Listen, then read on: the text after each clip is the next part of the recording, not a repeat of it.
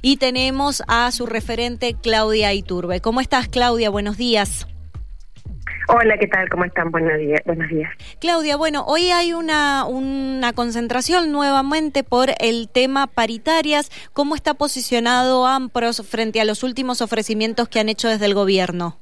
Eh, bueno, eh, nosotros eh, siempre insistimos con la misma postura. La postura nuestra es salgamos de esta situación de, paritarias mensuales y demos una fórmula que nos actualice sola el, salario y no y ponernos a hablar de cosas mucho más complicadas que es lo que está pasando en salud, ¿no? Que es, eh, digamos, la, migración, la falta de profesionales, la, la falta de, de, de residentes que quieran estudiar, eh, bueno, hemos visto qué pasó en el Shestakov, el hospital, uh tiene profesionales, están cerrando servicios. Bueno, hay cosas mucho más graves. Entonces, bueno, necesitamos sentarnos a evaluar esto por fuera de la paritaria. ¿Y qué, qué respuesta les, les han dado? Digo, porque en el caso de, de AMPROS, en los, en los encuentros que vienen teniendo, esto se ha mencionado, que es por un lado la parte salarial, pero por otro lado todo lo que conlleva a los profesionales de la salud, los pases a planta, bueno, eh, el tema de los residentes, lo que sucedió con los anestesiólogos, digo, que también va un poco más allá de si se le ofrece un 3% mensual o un 10% bimestral. Em, e, Exactamente. claro, en estas dos posturas, justamente, ¿qué, em, qué, ¿qué le dicen ustedes al gobierno? ¿Ven que hay una respuesta o todos los meses tienen que ir recalcando cuáles son los puntos a tratar? Bueno, eh, por ahora no han salido las mayores dedicaciones y culpa de ello se han eh, ido un montón de, profesionales que hacía más de 10 años que, estaban esperando la mayor dedicación culpa de ellos, han ido prestadores puros que, que salen de la residencia después de 12 años eh, de estudio y, y, resulta que lo único que hay para ofrecerles a ellos es una prestación. Eh, bueno, culpa de ello es que estamos en conflicto todo el tiempo y bueno, creo que es un error, me parece que es un error. Por ahora eh, no hemos tenido la verdad que respuesta.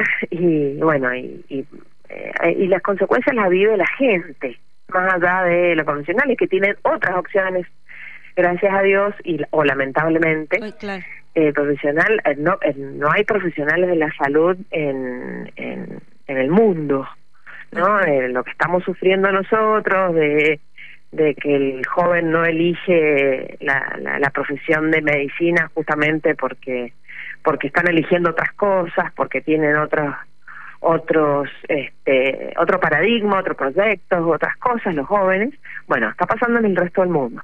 Así que bueno, tienen opciones ellos de irse a otros lados con muchas mejores condiciones laborales. Estamos perdiendo gente que formamos acá, ¿no? Que se forma eh, y que pagamos eh, eh, y que son excelentes, súper especialistas.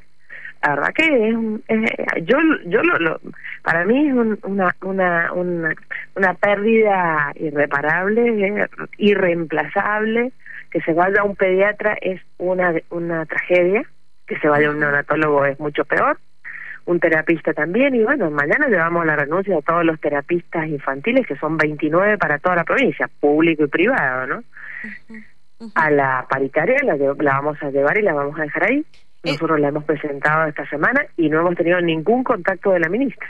Es más, la he llamado y no me ha atendido. Así que bueno, ayer me entregaron la, la, la renuncia de los anestesistas nuevamente del Sestacó. Este y bueno, la verdad que no sé qué va a pasar. Esto, estos 29 terapistas eh, son los que han renunciado a lo largo del año, han renunciado ahora. Bueno, van a renunciar a partir del primero de diciembre si es que no se arregla la situación. Ellos están con prestaciones, con convenios grupales, o sea, desde hace años no se los pasa mayor dedicación. Necesitan otra opción. Eh, los profesionales de la salud necesitan otra opción, otra respuesta, porque si no va a estar afectada la salud pública como, como lo que hemos perdido en estos. Yo creo que si se hubiera cumplido, por lo menos con las mayores dedicaciones, eh, hubiéramos evitado la migración en estos últimos meses, ¿no? Que creo que se ha venido como una avalancha.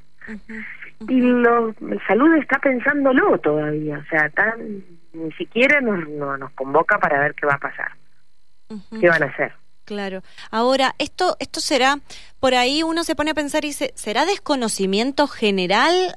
¿Será que no les interesa? ¿O será que les interesa pero realmente no tienen el cómo resolver esta situación porque no hay más plata tampoco para pagarle a esos profesionales? No, no es así. Hacienda dice que no es así, que no depende de Hacienda y que ellos no han frenado nada. Por ejemplo, las mayores dedicaciones no han frenado nada. Y bueno, y no lo han hecho. O sea, este, yo la verdad que tampoco lo entiendo. No, sé cuál es la política de, de salud. Eh, creo que están en modo elecciones, modo irse, no sé, no lo sé. Bien, bueno, ¿cuál fue la última oferta que le hicieron y con qué van a sentarse hoy a la mesa a la mesa paritaria ya hablando específicamente de la parte salarial, Claudia? Bueno, no, nos hicieron la misma de todos, el 6% y el 5, el 5 y el 5 para el año que viene. Esa fue rechazada, veremos qué pasa hoy. Nuestra propuesta está planteada, que es lo que yo te digo, y, y veremos a ver qué respuesta nos traen de todo lo que hemos planteado. eh, hoy a las 14 tenemos recién la paritaria. Hoy a las 14. Bien. Bueno, Claudia, veremos cuál es la, la, respuesta que van a tener, lógicamente, a partir de, de, este encuentro y también conocer qué es lo que van a opinar los profesionales de la salud, digo, si van a aceptar, si no van a aceptar o si van a salir nuevamente a la calle en un reclamo, que es algo que, que, que están pensando o no. Claro, claro, exactamente. Bien. Bueno, Claudia, muchísimas gracias por tu tiempo. No, gracias a vos. Muy amable. Bien, hasta luego.